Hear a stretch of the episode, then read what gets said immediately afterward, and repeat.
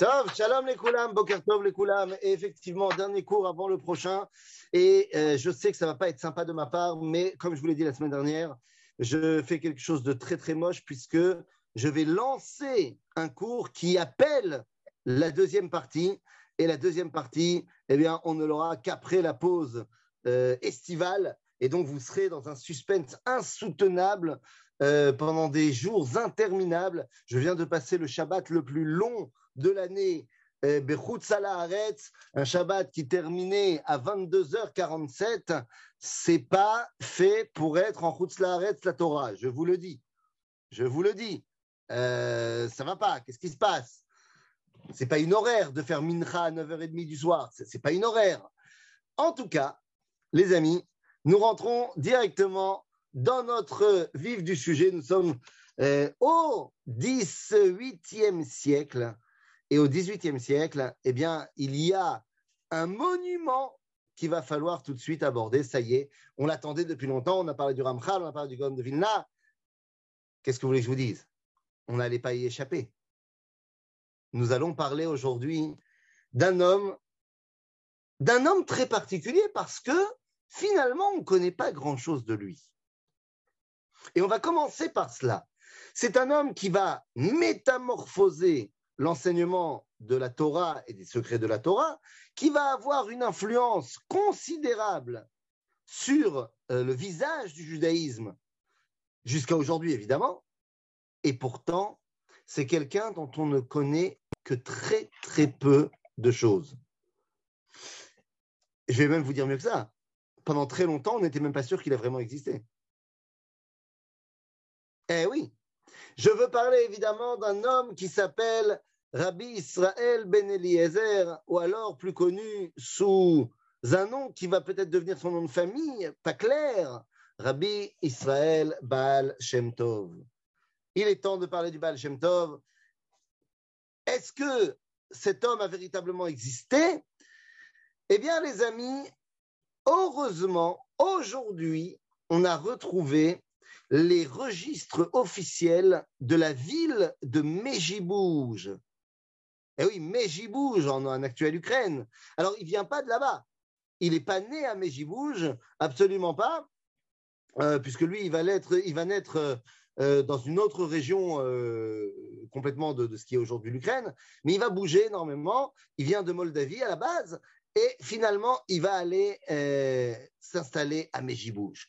À Mejibouj, on a retrouvé les archives de la ville dans laquelle on fait état d'un rabbi Israël Balsam, Balshem, qui effectue le rôle de médecin.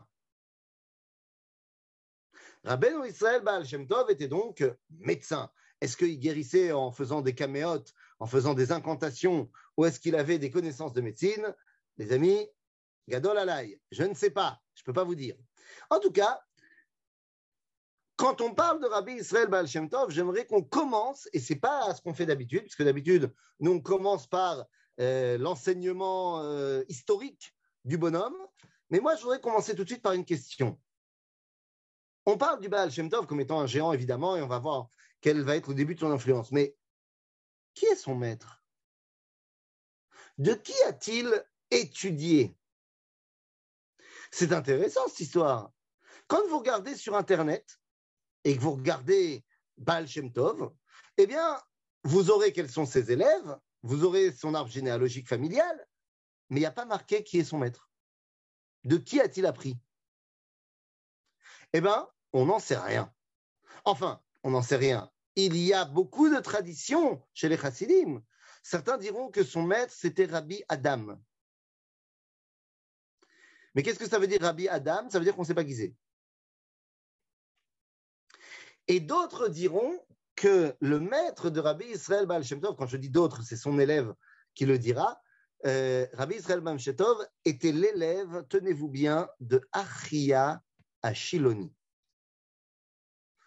Achia Ashiloni, je parle, oui, vous avez bien compris, du prophète Achia Ashiloni, qui est le prophète du schisme, qui est le prophète qui a ordonné le schisme entre la royauté d'Israël et de Yehuda, qui a mis sur le trône Yerovam ben Nevat, euh, les amis, on est en moins 950 à peu près.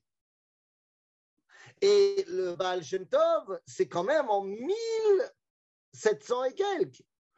Ça veut dire que Aria Shiloni a vécu il y a 2700 ans par rapport au Baal Shem Tov. Qu'est-ce que ça veut dire que Aria Shiloni est le maître du Baal Shem Tov Eh bien, on va commencer tout de suite par ce que représente la Torah du Baal Shem Tov. On reviendra un petit peu à son histoire après. La Torah du Baal Shem Tov, Rabotai, eh bien, c'est ce que le Rav Tzvi Udakouk appelait Torah Shiloh. Achia Ashiloni. La Torah de Shiloh, par rapport à la Torah du Gaon de Vilna qu'on a étudiée la semaine dernière, qui était la Torah de Jérusalem. Mais quelle différence y a-t-il entre Shiloh et Jérusalem? Alors vous le savez, à Jérusalem, il y avait le Beth Amikdash. À Shiloh, il y avait le Mishkan. Quelle est la grande différence? Eh bien, la grande différence, c'est qu'à Jérusalem, lorsqu'il y a le Beth Amikdash, Kadashim Kalim, c'est-à-dire les corbanotes que tu peux consommer toi-même, doivent être consommés à l'intérieur des murailles de Jérusalem. Alors qu'à l'époque de Shiloh, Kadashim Kalim peuvent être consommés Bechol Aroé. Ça veut dire quoi, Bechol Ça veut dire que de n'importe quel endroit où tu peux voir Shiloh, tu peux manger les corbanotes. Donc c'est beaucoup plus large. D'accord? On a même retrouvé dans le Shomron, dans la Samarie, on a retrouvé des murs dans un rayon plus ou moins euh, le même par rapport à Shiloh, à des kilomètres de Shiloh, des murs que les archéologues n'arrivaient pas à comprendre à quoi ils pouvaient servir. Ce n'étaient pas des murs agricoles de terrasses, ce n'étaient pas des murs de villes, de bâtiments, de quoi que ce soit. C'était des murs qui semblaient être complètement paumés au milieu de rien. Jusqu'à ce que finalement le Rav, euh, professeur Hagi Amitsour, nous dise Mais regardez, ils ont tous la même distance de Shiloh, et ils ont une autre particularité, c'est que de là, on peut voir Shiloh. Est-ce qu'il ne serait pas, il ne s'agirait pas de ces murs qui font état de l'endroit jusqu'où on peut manger les corbanotes à l'époque de Shiloh? Peut-être. En tout cas, c'est beaucoup plus éloigné que Jérusalem.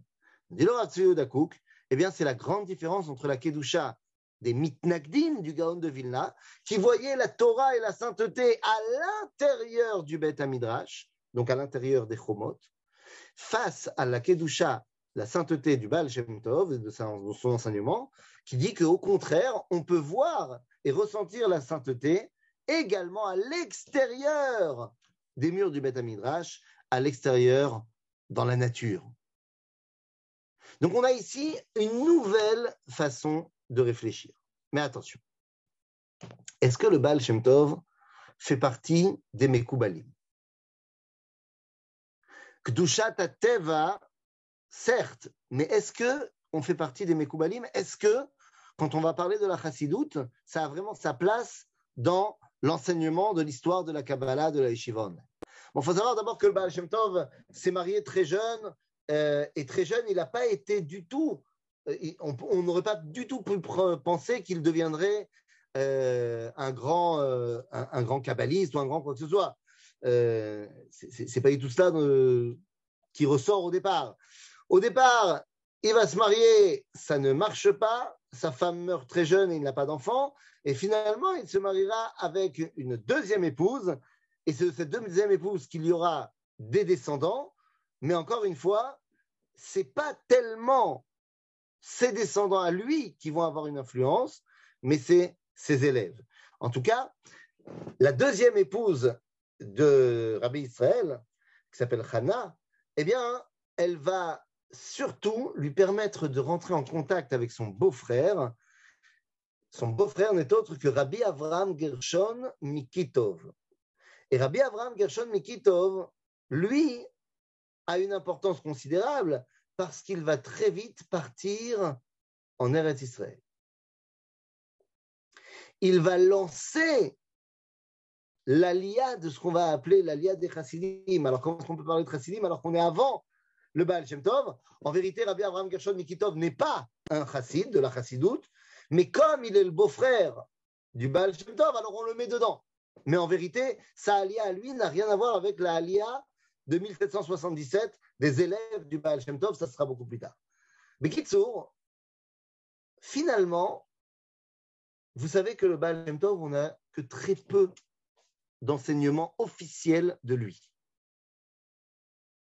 Eh oui, il a écrit, de ce qu'on est sûr, très très peu de choses. Très peu de choses. Ses élèves vont retranscrire sa Torah, pas de problème. Ils vont retranscrire sa Torah dans un livre qui va s'appeler par exemple Keter Shem Tov. C'est le livre le plus authentique des enseignements du Baal Shem Tov, mais ce n'est pas de lui. La seule trace écrite qu'on a de lui, et qu'on est sûr que c'est de lui, parce que c'est une trace qui a été signée de sa main, c'est une lettre qu'il envoie justement à son beau-frère, Rabbi Avraham Gershon Mikitov. Il lui envoie une lettre alors qu'il est déjà en Eretz Israël, et cette lettre est fantastique parce que, euh, bah, est-ce que c'est la Providence qui nous a décidé cela? De la même façon que c'est le seul texte sûr qu'on a de lui, c'est également le texte le plus fondateur de son enseignement. Puisque dans ce texte, il raconte à son beau-frère qu'il a passé un Rosh Hashanah incroyable. Qu'il a passé un Rosh Hashanah incroyable et que le deuxième jour de Rosh Hashanah, il a fait une Aliyat Neshama.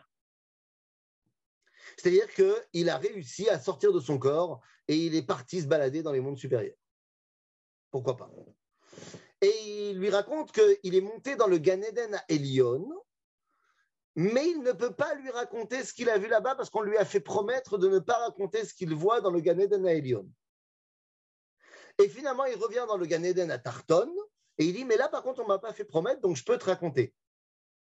Et il raconte que dans le Gan Eden à Tarton, il a vu plein de Neshamot, de Tzadikim, soit qui étaient déjà en vie, enfin encore en vie, soit qui étaient déjà morts. Mais il dit Mais j'ai surtout rencontré le Mashiach. Ah, bah oui, ah oui, messieurs, dames. Et lorsque j'ai rencontré le Mashiach, je lui ai demandé bah alors tu viens quand? Hein? Et c'est là que le Mashiach lui a répondu cette phrase qui aujourd'hui est le slogan de tous les chassidim. Quand est-ce que je viens? Er mayanotecha achutza. J'arrive lorsque tes sources sortiront à l'extérieur. Lorsque la Torah de la Chassidoute eh bien, sera l'apanage de tout le monde. À ce moment-là, je pourrais venir. Évidemment, tous les chassidim de Chabad aujourd'hui se revendiquent complètement de cette phrase-là et en disant qu'il faut étudier Torah Tachassidut. Mais Rabotai, qu'est-ce que c'est que cette Torah Tachassidut du Baal Shem Tov? Qu'est-ce que c'est que cette nouveauté? Est-ce qu'il s'agit véritablement d'une nouveauté? De quoi parle-t-on? Lorsque finalement, eh bien, le Baal Shem Tov apparaît, on ne peut pas le détacher de son époque.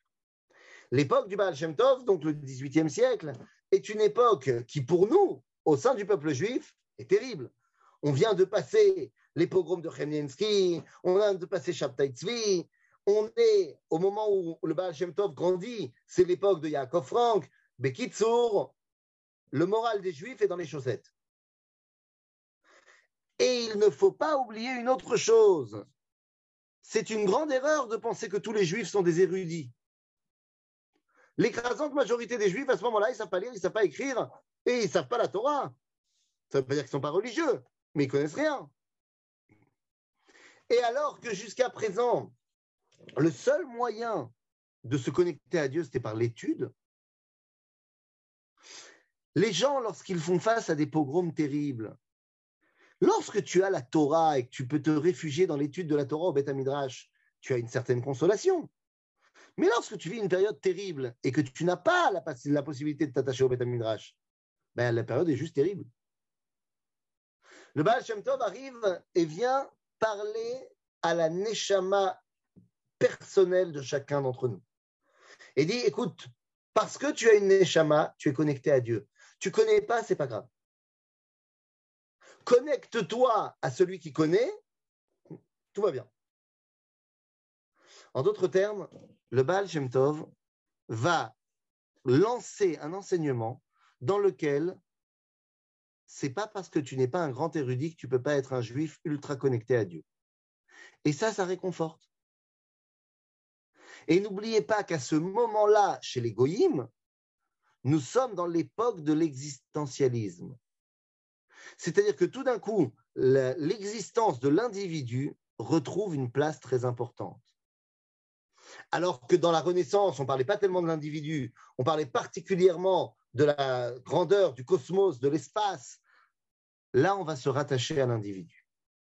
Le Baal Shem Tov donc parle à son époque pour rattacher le monsieur tout le monde, eh bien, j'ai envie de vous dire, à, à Dieu, tout simplement. Même si tu ne connais pas, même si tu ne sais pas lire. Du Baal Shem Tov vous raconte des dizaines d'histoires.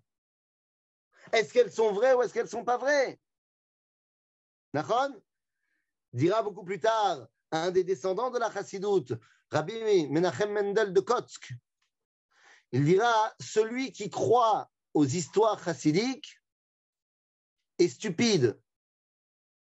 Mais celui qui n'y croit pas est un apicoros.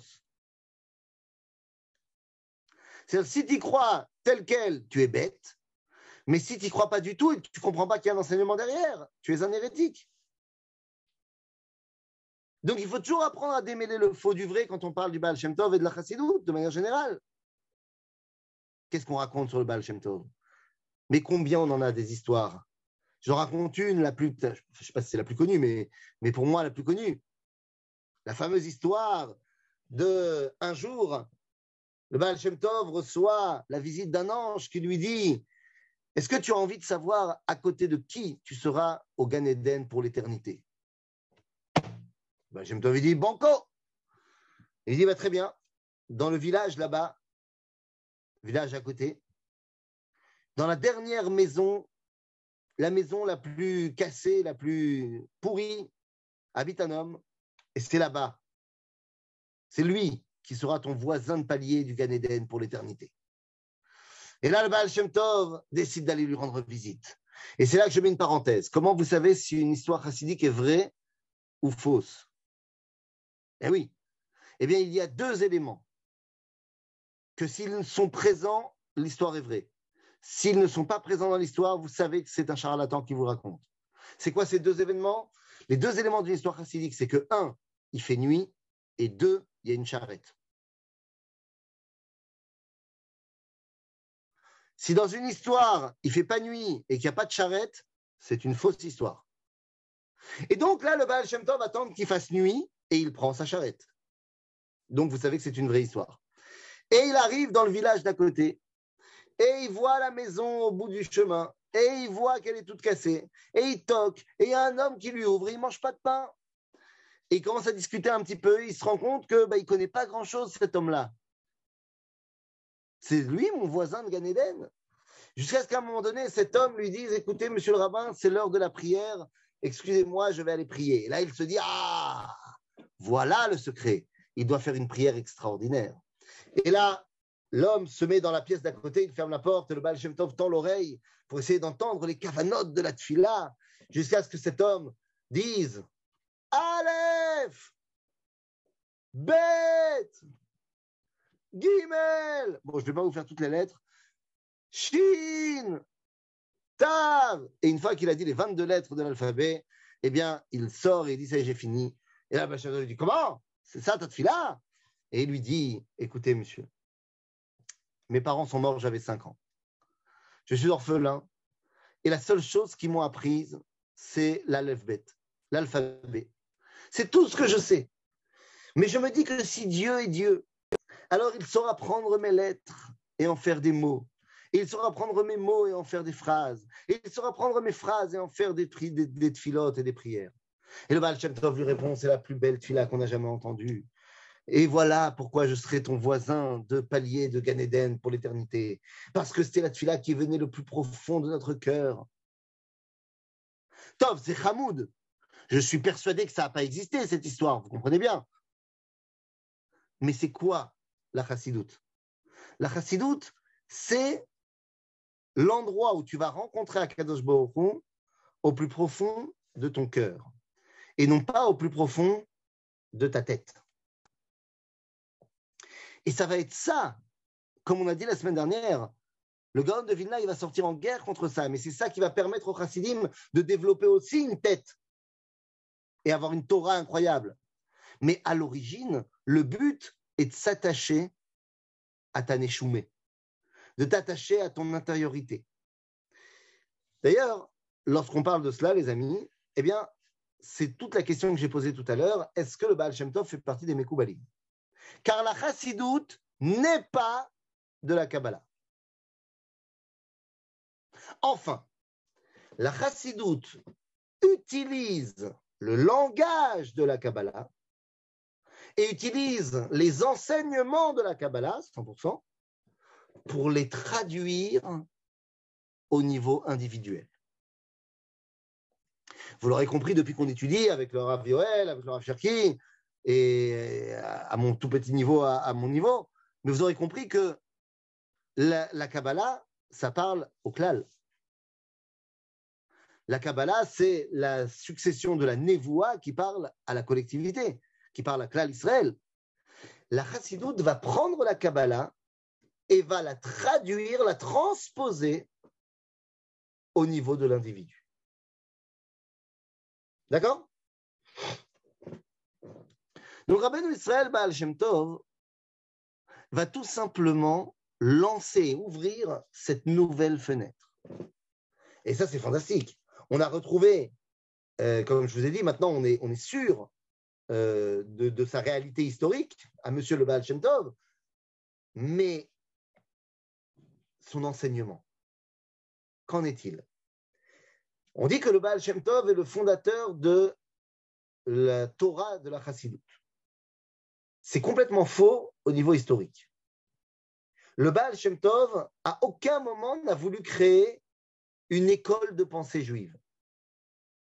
Il n'a pas créé de mouvement. On ne peut pas parler du Baal Shem Tov comme étant le fondateur du mouvement chassidique. Car ce n'est pas du tout lui qui va lancer un véritable mouvement ça va être ses élèves, et particulièrement un de ses élèves. Mais le Baal Shem Tov lance quelque chose. Le Baal Shem Tov, ce qu'on peut retrouver dans le livre Keter Shem Tov, dans la Kabbalah, il y a aussi un rapport à l'individu avec les Kavanot. Pouvez-vous expliquer un petit peu cette idée? Euh, Oui, je peux expliquer cette idée. Les Kavanot de la Kabbalah, c'est comment est-ce que justement c'est l'inverse. Comment est-ce que l'individu, moi, dans ma tfila, je m'attache au klal? C'est exactement de cela dont on parle. C'est complètement l'inverse.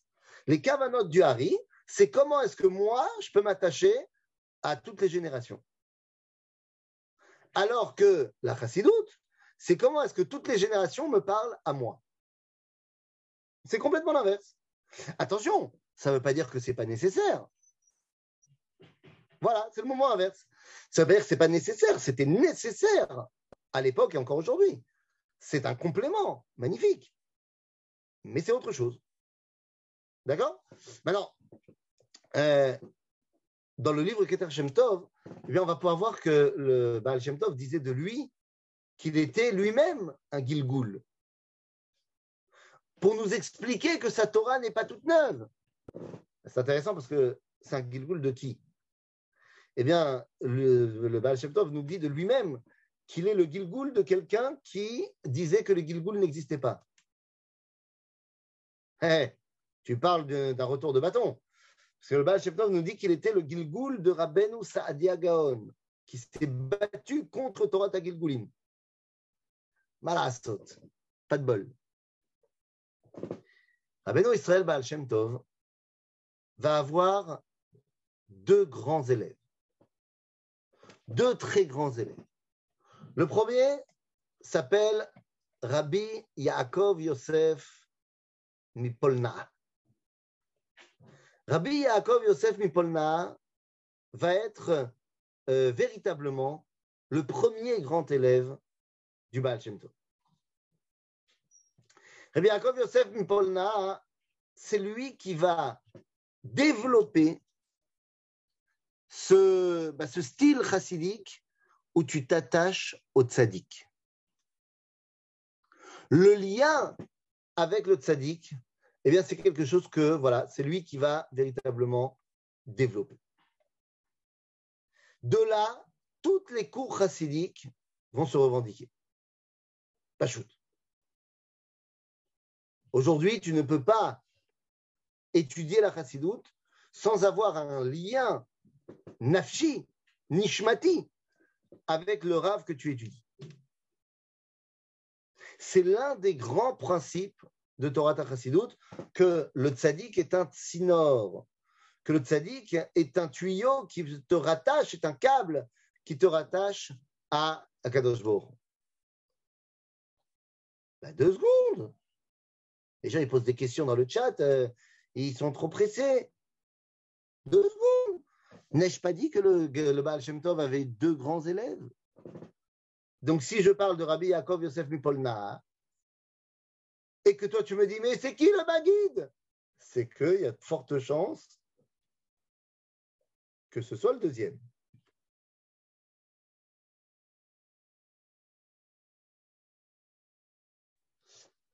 Bekitsu Rabotai, vous m'avez retrouvé? Il y a un mec qui va téléphoner, mais c'est bon, tout va bien. Quoi qu'il en soit, euh, Rabbi Yaakov Yosef Mipolna, eh bien, c'est lui qui va mettre en place cette dimension du tsinor de ma relation avec le tzaddik. Si bien qu'aujourd'hui, lorsque vous êtes racide X, je dis X parce que comme ça, on ne rentre pas dans le débat de quel racidoute, vous avez énormément de mal à étudier les enseignements d'une autre chassidoute. Et ça, c'est quelque chose d'assez incroyable. Si moi, par exemple, j'ai aucun problème d'aller étudier le Tanya, ensuite d'aller étudier le Kdushat Levi, ensuite d'aller étudier une autre chassidoute, pour le chassid Chabad, c'est très dur de sortir de Chabad. Pour le chassid de Rougine, c'est très dur de sortir de Rougine. Et ainsi de suite, parce qu'il y a une connexion au niveau de Maneshama avec le tzaddik, avec le euh, fondateur de cette euh, cour chassidique. Donc c'est à double tranchant. D'un côté, je m'attache à celui qui est connecté à Dieu, mais d'un autre côté, je peux m'attacher donc à lui. C'est-à-dire, il y aura deux grandes écoles de pensée, ça sera plus tard, entre ceux qui vont mettre tous leurs liens avec le tzaddik et celui qui essaye de ramener le juif à son, lien personnel avec Akadosh Baruch dans les faits, ça ne marchera pas. Mais ça, on en reparlera la prochaine fois. Bekitsur, donc Rabbi Yaakov Yosef Mipolna, qui va écrire un livre fondamental qui s'appelle Toldot Yaakov Yosef, de Rabbi Yaakov Yosef Mipolna, et qui va tout simplement expliquer et mettre en place quels sont les, les différentes échronotes, les différentes euh, idéologies de la Chassidut. C'est vraiment plus qu'un commentaire de la Torah, c'est l'explication de qu'est-ce que c'est la Chassidut. Ah, j'ai pas vu la question. Euh, excusez-moi, ça a été trop rapide. Bekitsur, on y reviendra juste après. Mais que ce soit le Baal Shem Tov ou Rabbi Yaakov Yosef Mipolna, ce n'est pas ni l'un ni l'autre qui sont les véritables fondateurs de Torah Tachassidut. Les véritables fondateurs de Torah Tachassidut en tant que mouvement, en tant qu'école de pensée, eh bien, vous l'aurez compris, c'est Rabbeinu Dov Ber Mimezrich, plus connu sous le nom Amagid Mimezrich. Le Magid Mimezrich, c'est l'élève numéro un du Baal Shem Tov qui va, enfin, il va devenir l'élève numéro un. On a dit Rabbi Yaakov Yosef Polna, c'est plus, il est plutôt élève du Baal. Mais lorsque le Magid arrive, eh bien, ça y est, le Magid prend la place d'élève et surtout de successeur. Alors, le Magid, rien ne le destinait à être chassid. Parce que le Maguide de Mezerich a étudié et a commencé euh, sa, route vers la Torah dans le mouvement qu'on pourrait appeler le mouvement euh, l'Itaï. L'Itaï complètement. Puisque il est l'élève et il va grandir chez Rabbi Yaakov Yoshua Falk. Vous connaissez évidemment le Rabbi Yaakov Yoshua Falk. Hein, bien sûr. Ou alors, vous connaissez peut-être mieux son livre. Son livre, Pene Yehoshua. Le livre Pene Yehoshua, qui est un livre fondamental dans l'enseignement de la Torah, qui a d'ailleurs été écrit là où je me trouve actuellement, qui a été écrit dans la ville de Metz.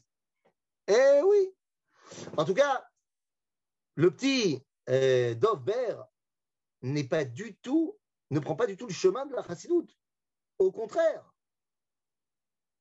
il est un érudit incroyable, mais il n'est pas du tout dans le style de la chassidoute. Il est d'ailleurs beaucoup plus dans le style de la Kabbalah classique. Et puis à un moment donné, à un moment donné, eh bien, il va entendre parler de ce monsieur dont tout le monde commence à avoir son nom sur la bouche, Rabbi Israël Baal Shem Tov, et il décide d'aller lui rendre visite. Il décide d'aller lui rendre visite. Et lorsqu'il lui rend visite, c'est une désillusion incroyable. Tout d'abord, il fait le voyage jusqu'à Mejibouj, et c'est un voyage très compliqué. Et lorsqu'il arrive, il demande à voir le Baal Shem Tov. On le fait attendre longtemps. Et lorsque finalement il voit le Baal Shem Tov, il commence à lui poser des questions et le Baal Shem Tov lui répond que par des histoires à dormir debout. C'est ça la Torah de ce monsieur? C'est ça l'histoire? Mais enfin, de quoi on parle? Mazé.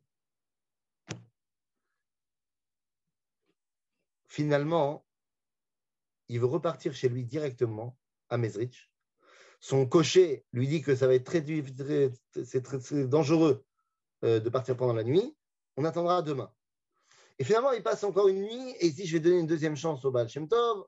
Il retourne chez lui et il lui explique des histoires à dormir debout. Et cette fois, il veut partir vraiment. Mais juste avant qu'il monte dans la calèche pour partir, le shamash du Baal Shem Tov l'appelle et lui dit, le Baal Shem Tov voudrait te revoir une dernière fois. Et lorsqu'il rentre avec lui, il lui dit, j'ai pas compris. Tu sais étudier un petit peu? Et le Magui lui dit Oui. Tu connais un petit peu la Kabbalah? Il dit Oui. Il dit Tu peux me lire et m'expliquer ce qui a marqué là dans le livre Etzraim? Alors il commence à lire à expliquer.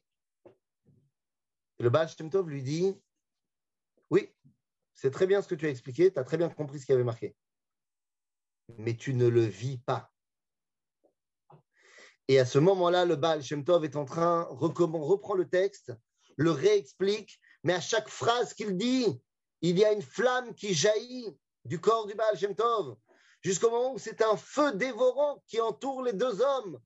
Et il voit les Neshamot du Harizal, de Rabbi Chaim Vital, des Tanaïm, des Amoraïm.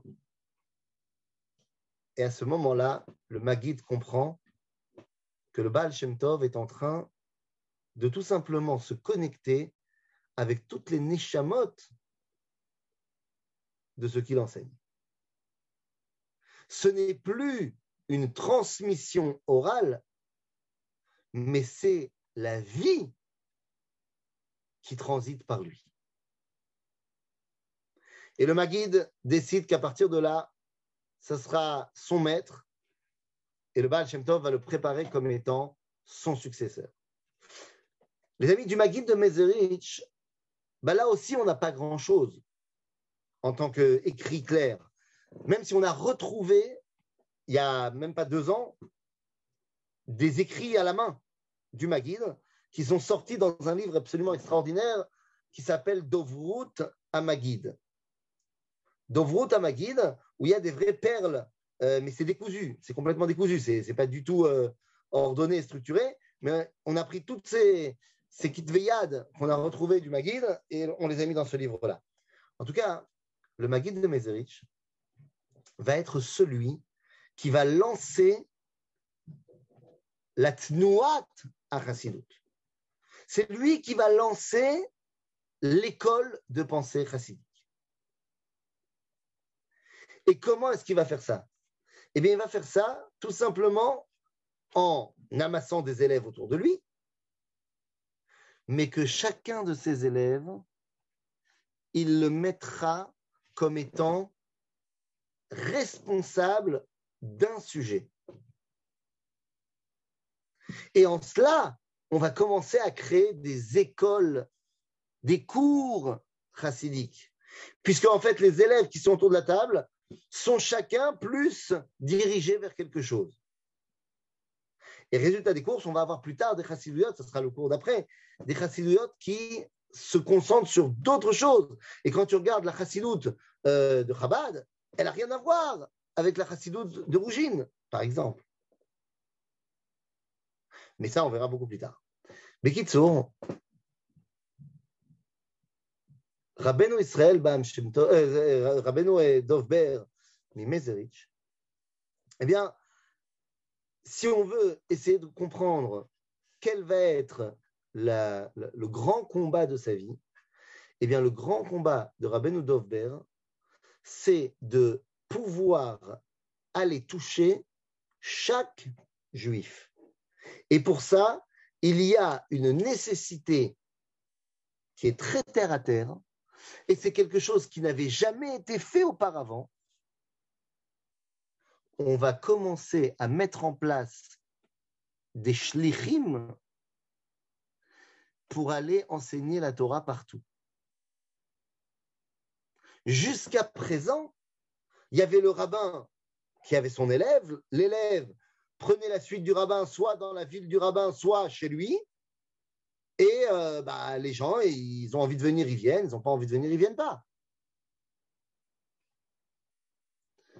Mais le Maguide va former une dizaine, une quinzaine d'élèves qu'il enverra un peu partout.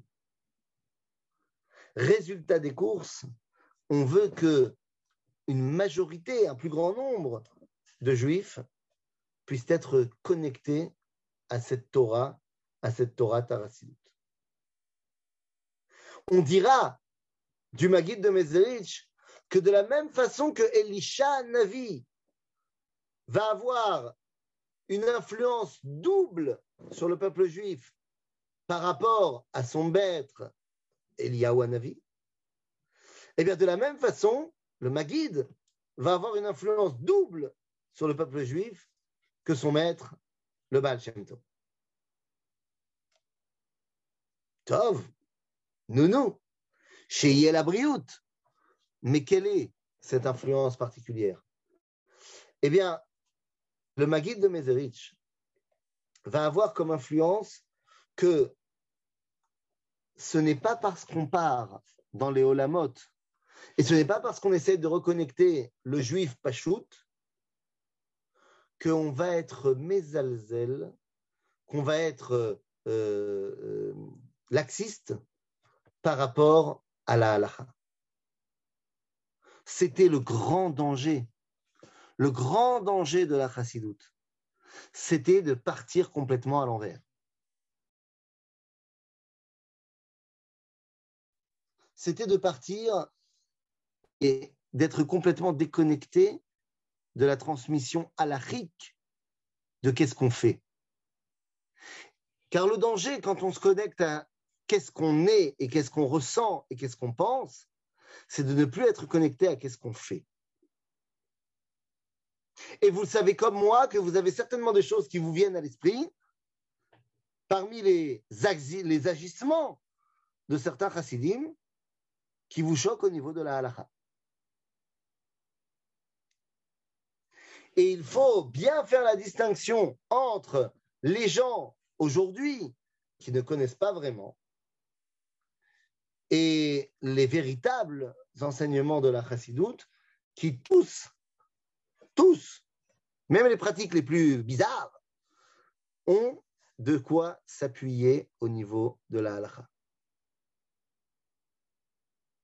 Tous. Je me souviens, pour l'anecdote, que ma femme vient d'une famille Chabad et qu'on avait fait les Shiva Brachot après notre mariage, c'était marié un jeudi soir, on avait essayé de rester tous ensemble, les deux familles, dans le même hôtel pour euh, le Shabbat, passer le Shabbat tous ensemble. Et on avait à peine minyan entre nous. Donc on a dit on fait un minyan entre nous le Shabbat. Et on avait décidé que la tfila commencerait à 9h30. Ça va, c'est pas, pas trop tôt. Et il est 10h et il n'y a que mon côté de la famille qui est présent. Et tout le côté de la famille de ma femme, donc la moitié du, du minyan, n'est pas là. Et on ne sait pas quoi faire. Et je dis, mais vous inquiétez pas, moi je sais où ils sont. Allez voir au petit-déj. Eh oui, puisque Chabad mange avant la tfila. Alors va les voir, je suis sûr qu'ils sont là-bas. Mais comment c'est possible de manger avant la tfila? C'est interdit, c'est marqué dans le roue, c'est interdit. Effectivement, on les a trouvés euh, en train de faire un copier repas du petit-déj. Mais sur quoi s'appuie-t-il? Est-ce que c'est son stam des gens qui ont décidé de manger parce que c'était plus important de manger que de prier? Ou est-ce qu'il y a une très très longue tchouva du Admour Azaken sur l'importance de redonner au corps sa force avant de pouvoir faire la tfila? C'est un exemple parmi tant d'autres, évidemment. La Torah de la Chassidoute, c'est quoi? Comment est-ce que je devrais résumer cela après avoir parlé pendant 45 minutes du Baal Shem Tov, de Rabbi Yaakov Yosef Mipolna et du Magid de Mezerich? Il y a un troisième personnage, juste avant de résumer la Chassidoute, euh, qu'on est obligé d'évoquer également. Évidemment. Eh, bien sûr. On ne peut pas ne pas évoquer Rabbi Menachem Mendel Mivitebsk. Car Rabbi Menachem Mendel Mivitebsk, qui lui aussi est un élève de la Chassidoute, c'est celui qui va guider en 1777 les chassidim en Eretz Israël. Et oui, car l'une des grandes euh, axes, l'un des grands axes de la chassidoute, ça va être aussi, bien qu'on l'ait oublié, parce que la chassidoute pour nous, c'est la Pologne, c'est l'Ukraine, mais l'un des grands axes de la chassidoute dans ses balbutiements, c'était le retour en terre d'Israël également. Alors, c'est quoi la bataille la chassidoute? La chassidoute, c'est le cœur, c'est l'étincelle, c'est ce qui va me reconnecter avec pas les actions, mais le, petit truc en moi qui fait que Akadosh Baruch lorsqu'il m'a demandé de faire Shabbat, il me l'a demandé à moi. Que ne pas demander au peuple juif de faire Shabbat, et je suis une expression du peuple juif, mais il m'a demandé à moi. Il y a dans la chassidoute une proximité avec Akadosh Baruch qu'on ne trouvait pas jusqu'à maintenant, ni dans le monde de la halacha, ni dans le monde de la Kabbalah. C'est peut-être ça qui est l'union de Avinu Malken. Si le Gaon de Vilna est le représentant parfait du rapport à Dieu comme étant Malkenu, le Baal Shem est le représentant parfait de ma relation à Dieu en tant que Avin. Et je terminerai par cette phrase incroyable que m'a dit un jour un non-juif lors d'un voyage en Pologne pendant plusieurs jours. On a parlé beaucoup, bon, évidemment de Shoah, mais on a parlé beaucoup de Torah, de Chassidut. On était sur les terres de la Chassidut. Et à la fin du voyage, eh bien, ce non-juif s'avance et dit Vous savez, je ne me convertirai jamais au judaïsme, mais à la Chassidut, peut-être. Et voilà, les amis, sur ce, vous pouvez ouvrir vos micros et les questions sont lancées. À vous de jouer. Ah Oui? Moi, j'ai une première question. Pourquoi appeler la, chassidou, la chassidoute d'Afka? J'ai pas très bien compris. Oh, ah, ok. Ah, donc, je vais le dire. Pourquoi est-ce que ça s'appelle la chassidoute Vous l'aurez remarqué, le terme chassidoute n'a pas du tout été inventé par le Baal Shem Tov. Le terme chassidoute existe déjà euh, d'abord dans la halakha. Chassid, c'est celui qui fait plus que le tzaddik. Ça, on va le voir déjà chez Ramchal. Donc déjà avant le Baal Shem Tov, il y a une autre dimension du chassid. Le chassid, c'est celui qui fait plus que ce qu'on lui demande. Mais il y avait une autre version de la chassidoute bien avant, qu'on appelait les chassidés ashkenaz, du 12e siècle et 13e siècle. Et c'est quoi les chassidés ashkenaz? Eh bien, on l'a étudié ensemble. Chassidés ashkenaz de Rabbi ou Chassid, eh bien, c'était des gens qui ne se contentaient pas, cette fois pas de la halakha, mais qui ne se contentent pas d'une étude classique, mais qui veulent également une étude qui rattache l'ésotérisme. Donc, chassid dans le sens, je rajoute en plus, mais alpi, à chesed à el, chesed à elion. Maintenant, la chassidoute, quand on parle des chassidim arishonim dans la Mishnah, ce sont les mekoubalim. Et donc, à l'origine, chassidoute, c'est quoi? C'est midat chesed. C'est à Yamin qui amène la Géoula. Donc, c'est quoi la chassidoute Eh bien, c'est Torah ta. C'est pour cela que lorsque le Baal Shem Tov nous dit qu'il a rencontré le Mashiach et qu'il lui a dit quand est-ce que tu viens, il a dit lorsque ta Torah, lorsque tes sources sortiront à l'extérieur, et c'est pour ça qu'ils ont appelé cette Torah Torah Achassidut. C'est pas un peu euh, de s'appeler euh, Chassid? Genre, je fais plus que les autres? Euh, Est-ce que c'est pas un peu une Gerba Alors d'abord, ça dépend qui appelle qui. Il s'appelle le même Chassidim. C'est-à-dire que le Baal Shem Tov, il n'a jamais appelé sa, son, son, sa Torah Torah Chassidut, c'est venu après. Aujourd'hui, aujourd'hui, est-ce que ce ne serait pas un peu Gava C'est surtout un problème aujourd'hui d'incompréhension. C'est parce que tout le monde peut être chassid, mais il ne faut pas oublier qu'il faut d'abord être sadique. Donc moi, je n'ai pas de problème que tout le monde devienne chassid. Mais mon problème, c'est que les gens aujourd'hui, ils, ils, foncent sur la chassidoute, comme des fois sur la Kabbalah, mais euh, euh, ils n'ont pas les bases de l'accomplissement. Comme tu dis, tu sais très bien, le Raviol Benaroche, il dit tout le temps que tous les enseignements de la Kabbalah, s'ils ne sont pas accompagnés euh, des, des, des, mises en pratique au niveau de la halakha, ça ne sert à rien. Ça ne veut rien dire. Donc moi, je n'ai pas de problème que tout le monde soit chassid, mais il faut d'abord qu'on fasse ce qu'il faut faire. Alors, ah, question de Meira. Meira, votre micro. Bonjour, Arav. Moi, j'ai deux problèmes. J'ai deux, deux, questions. D'abord, je ne vois pas très bien comment on peut se rattacher au, au tzaddik sans le connaître, parce que la ne le connaît pas. Personne n'était si proche du, du tzaddik, ça c'est un. Donc c'est une figure qui, qui était interprétée par un troisième qui, qui, qui, prétend ce que c'est que le tzaddik. Mais la majorité des juifs ne connaissent pas le tzaddik. C'est plutôt un mouvement qui suit aveuglément euh, le, le les, directives du, du, du. Enfin, ça, c'est ce que je crois. Et puis, je me rappelle le, le, la phrase du Rav Shach, c'est Ibrahim, qui disait sur Rabat que c'était la secte qui se rapproche le plus du judaïsme. C'est pas rien de dire ça. Alors, je vais vous répondre. Euh, justement, j'entends dans vos paroles que vous êtes euh, euh, influencé par la chassidut Chabad.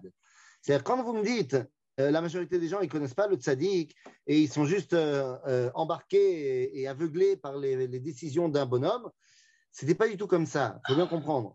À l'époque de la chassidoute, des, débuts de la chassidoute, tous les chassidim sont en contact rapproché de leur maître. Est-ce qu'ils y apprennent bien ou pas bien? Ça, c'est un autre débat. Mais il y a un contact physique entre le maître les élèves.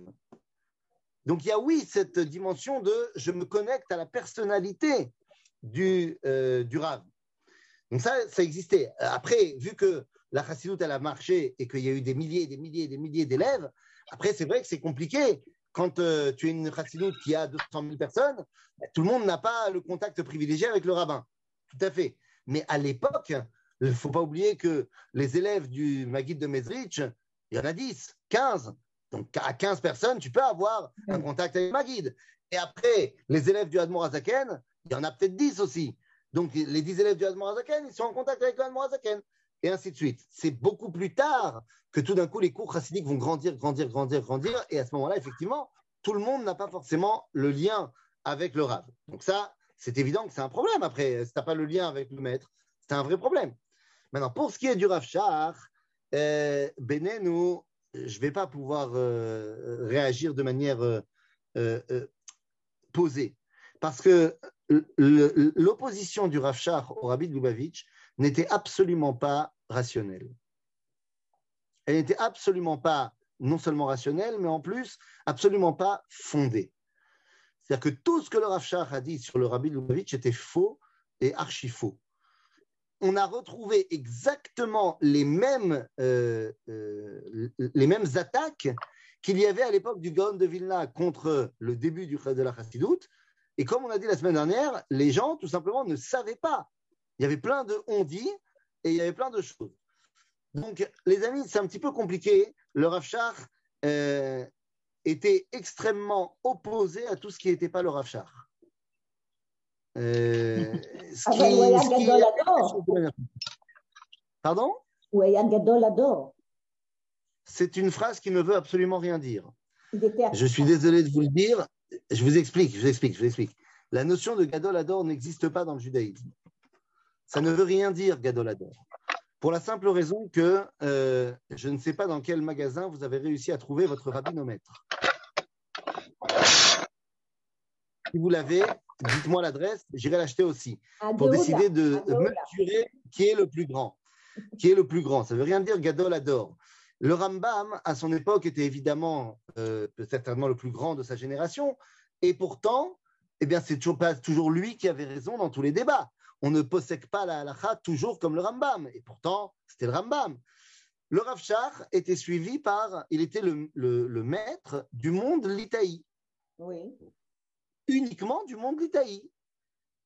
Il n'était pas du tout le maître du monde de la Chassidoute, il n'était pas le maître de la Kabbalah, il ne connaissait pas la Kabbalah, il n'avait jamais étudié la Kabbalah, il n'était absolument pas non plus le maître euh, du monde sioniste religieux.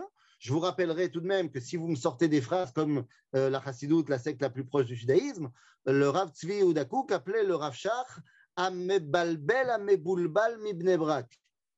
Ah bon, ça je ne savais pas ce qui n'est pas non plus extrêmement valorisant. Donc le Rav était un grand euh, dans la Torah, sans aucun doute, euh, un Talmid Raham énorme, mais qui avait un énorme problème euh, par rapport à la Chassidoute en tant que tel, sans, sans aller voir ce qui s'y passe. Et ça, c'est un vrai problème, et surtout quand on regarde aujourd'hui les, enfants spirituels du Rav qui parle euh, avec un Lachonara fantastique sur les mondes qui ne sont pas les mondes de la Yeshiva d'Itaït, très souvent, malheureusement, sans connaître la réalité du terrain. Et ça, c'est très malheureux. Maintenant, le Rav c'est important qu'il soit euh, un opposant au Rabbi à ce moment-là. Encore une fois, ça permet et au Rabbi et au Rav euh, de s'ouvrir et d'essayer de comprendre ce que l'autre veut. Est-ce qu'ils l'ont bien fait ou pas? Ça, c'est un autre problème. Ok, merci. Arabe, il est 10h00 et 25 secondes. Voilà, je sais que le Rav Cherki euh, veut qu'on soit pointilleux, donc on, soit, on est pointilleux.